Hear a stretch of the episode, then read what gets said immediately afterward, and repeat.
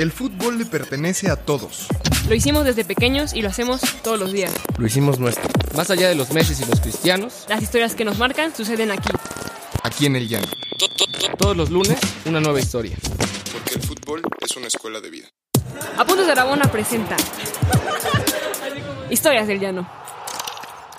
¿Qué tal amigos de Historias de Historias del Llano? ¿Cómo están?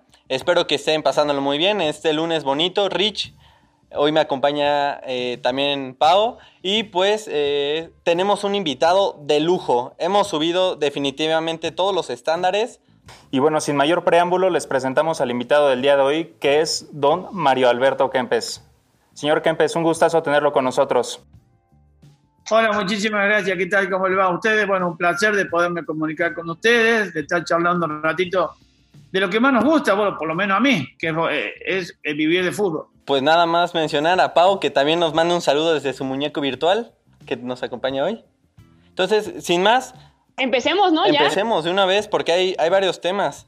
Primero que nada, como ya lo mencionó Rich, de verdad, don Mario, muchas gracias por, por estar aquí con nosotros en el programa.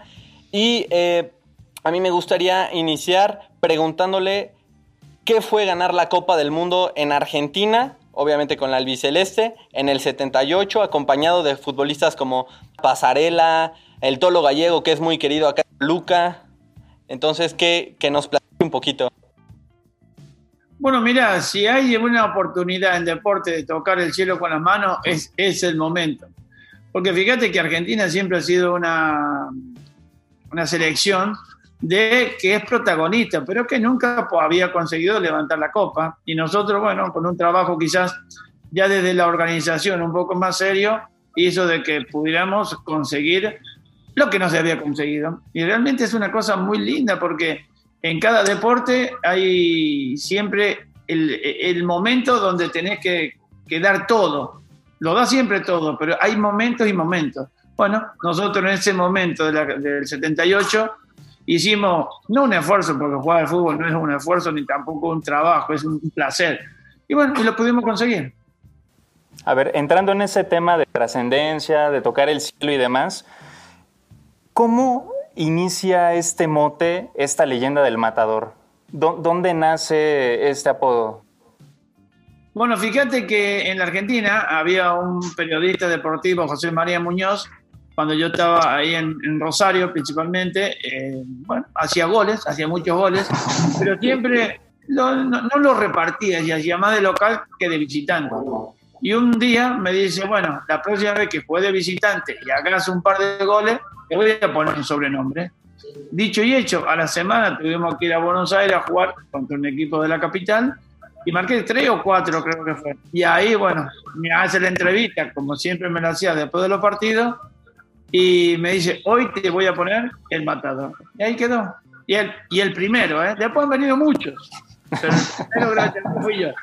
Yo no sé, estoy, eh, mira, lo estaba pensando, platicando al aire, me cayó muy bien y no sé, bueno, a, a juzgar y que quizá le pueda caer mal por la, por la pregunta que le voy a hacer, eh, porque, porque hay veces que el balón se mancha y se mancha de política y, y, demás. Y yo entiendo como, como jugadora, digo, yo no soy de su calibre, claramente, este, muy, en, muy en otro nivel, pero na, nadie juega para, para, para, un, para, un, para un mandatario realmente nunca. Juega para ti, para el equipo, para tu gente, para tus hinchas, eh, para un país.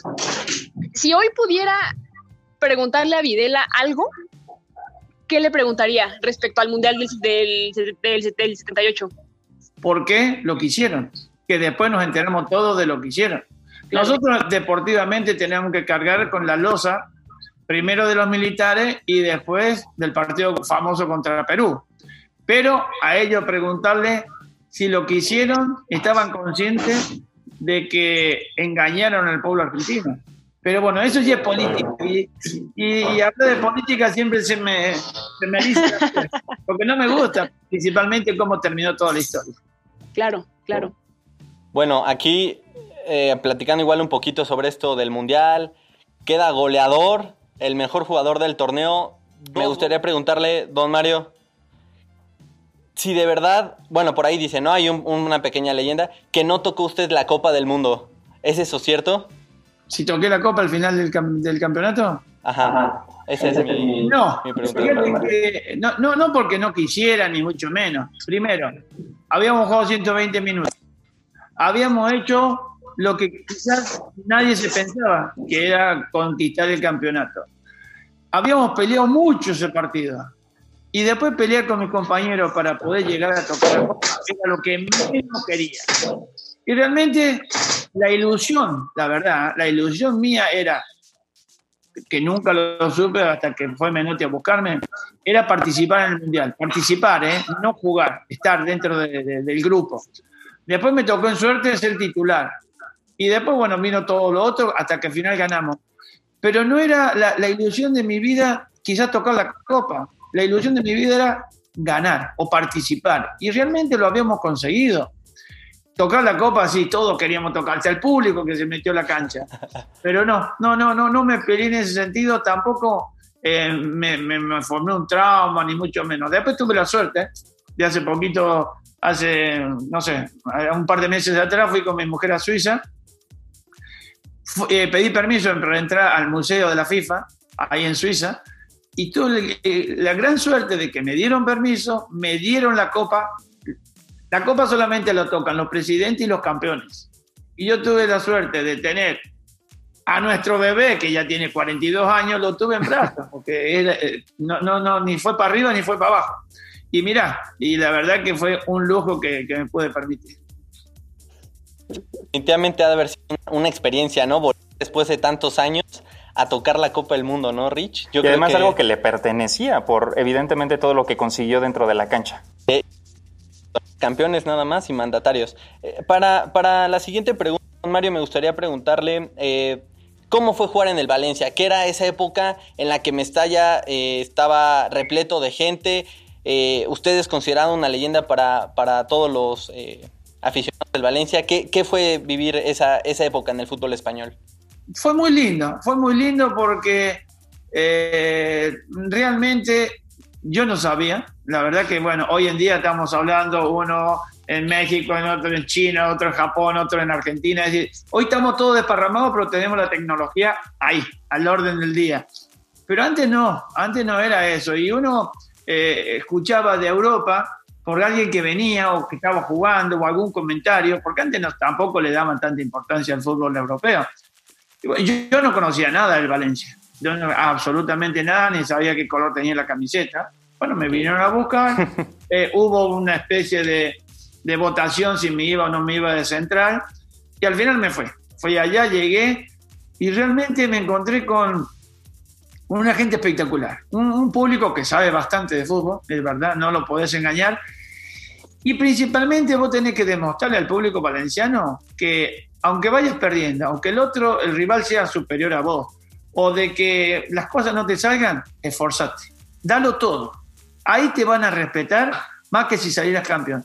Y realmente creo que por ahí eh, uno se empieza a ganar la gente. Y después si las cosas te salen bien, si salís goleador, eh, gracias a Dios yo tuve la oportunidad junto con mis compañeros en esa época, digamos, del Valencia, conquistar la Copa del Rey, la Recopa y la Supercopa.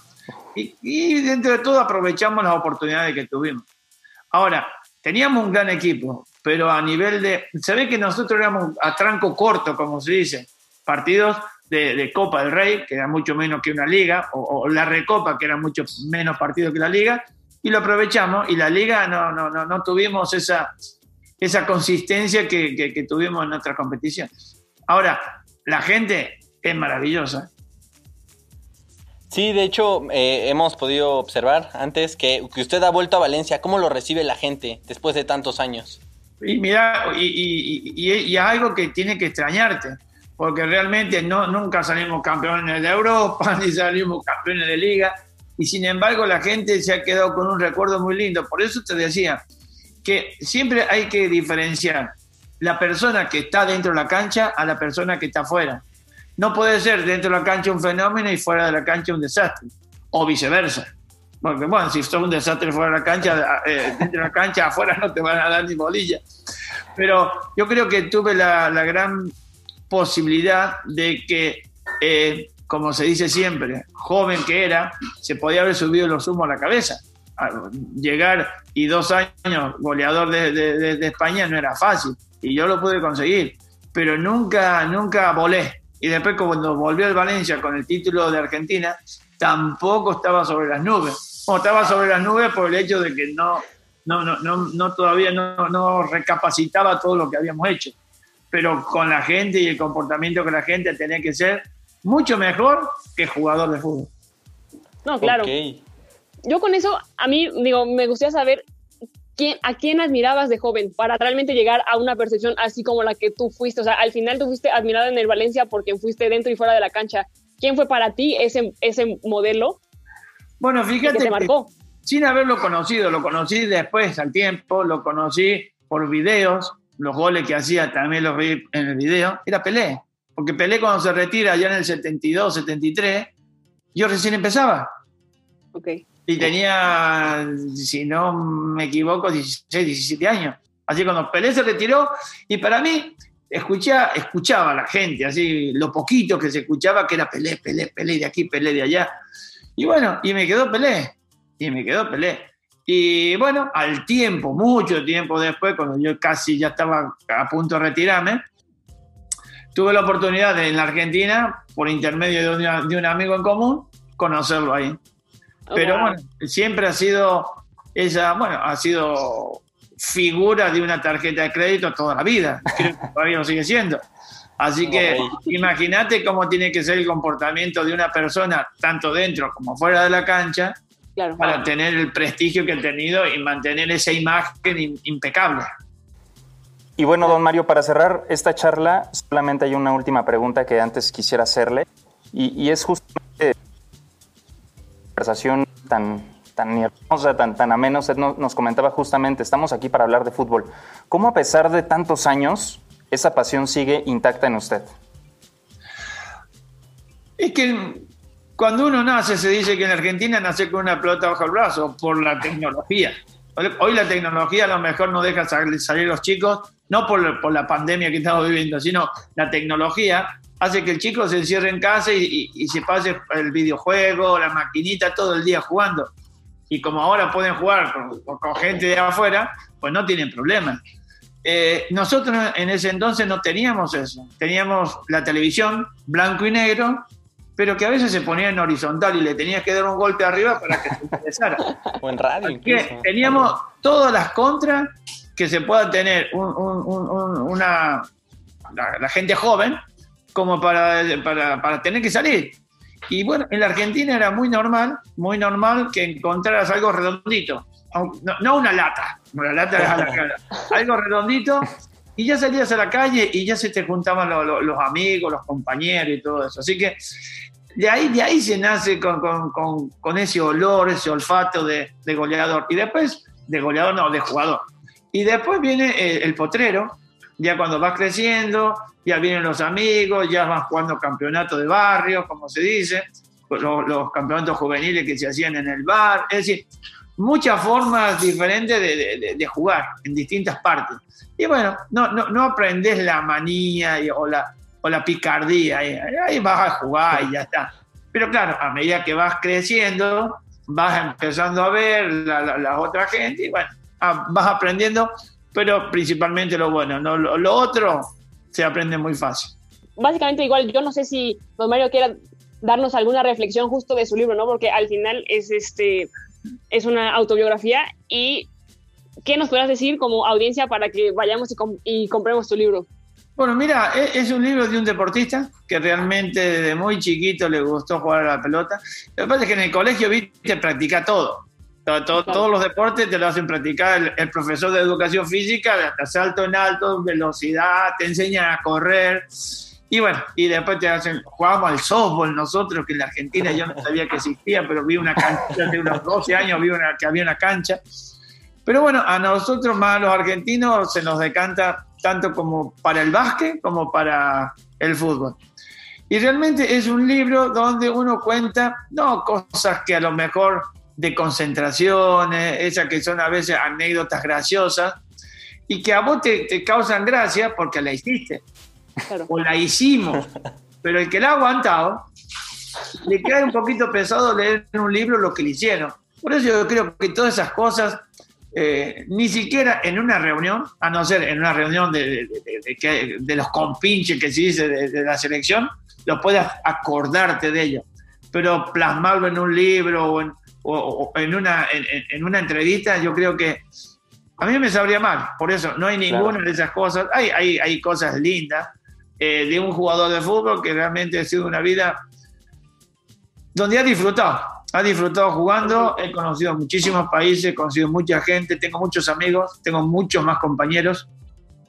Y realmente eh, hasta el día de hoy, por ejemplo, con del 78, que ha pasado 42 años, que vamos para los 43, tenemos un chat de los campeones del 78 Wow. y nos seguimos contando, eh, acordando viejas cosas que nos pasaron, lindas, menos lindas, y bueno, y, no- y nos vamos felicitando por los cumpleaños, es decir, estás eh, en, en- en- en sintonía con ella. Te está- estamos a ver la- si fa- la familia crece, si la familia no crece. Es decir, dentro del libro las cosas son lindas, pero después eh, lo que queda fuera del libro también es lindo.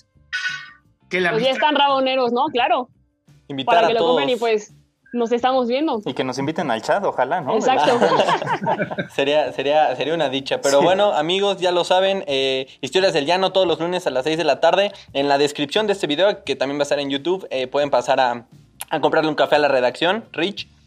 También Por ya favor. pueden entrar a nuestra tienda de, en Apuntes de Rabona, apuntesderrabona.com también, nuestra lista de Patreon. Entonces, pues muchas gracias, Rich, Pau, Don Mario, muchísimas gracias a todos y nos vemos el próximo lunes a las 6 de la tarde. Hasta luego. Muchísimas Hasta gracias. luego. Chao, chao. Bye, bye. ¿Quieres más historias? Síguenos en todas nuestras redes sociales como Apuntes de Rabona para ver el mundo desde el fútbol.